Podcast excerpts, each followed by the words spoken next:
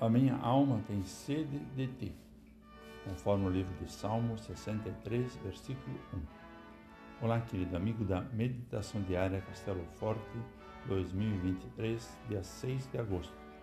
Hoje eu vou ler o texto de Maria Cristina da Silva de Alonde, com o título Sede de Deus. O Salmo 63 nos faz refletir na superficialidade da vida centrada no eu. Ao invés de dar ouvidos à nossa vontade, devíamos ter sede de Deus e deixar que Ele nos conduza. Deus fala para a nossa alma, revela sua soberania e poder, enquanto o salmista manifesta sua dependência e satisfação em estar ao lado dele. Davi reconhece que se sente como terra árida, que precisa de água.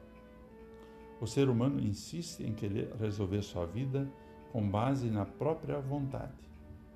O mundo, de forma geral, resiste à ação do Senhor. As guerras, discussões e polarização de ideias mostram a ação do homem na história, esquecendo a verdade sublime de que ele precisa de Deus, de que sua vida sem Deus é morte. A graça revelada em Jesus e em sua obra na cruz é melhor do que a vida.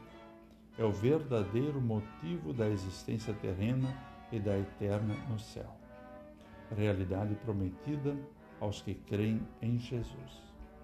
Reconhecer a glória e a força de Deus é fundamental para o nosso sucesso como pessoas e até os insucessos tornam-se mais leves com a proteção e dependência de Deus. Como a promessa é para todos, vamos testemunhar essa fé para que o mundo possa usufruir dessa felicidade real.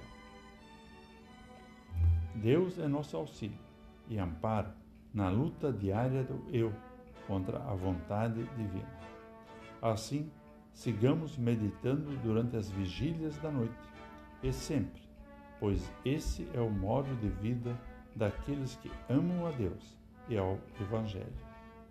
Que a vontade de Deus seja nosso guia na batalha, porque a minha alma apega-te a ti, a tua mão direita me ampara. Vamos falar com Deus. Senhor, faze-nos cantar jubilosos sobre a tua graça e auxílio. Perdoa-nos quando nos deixamos levar pelo eu e ensina-nos a seguir a tua vontade e não a nossa. Por Jesus, ouve a nossa oração. Amém. Aqui foi Vigan Decker Júnior com a mensagem de hoje.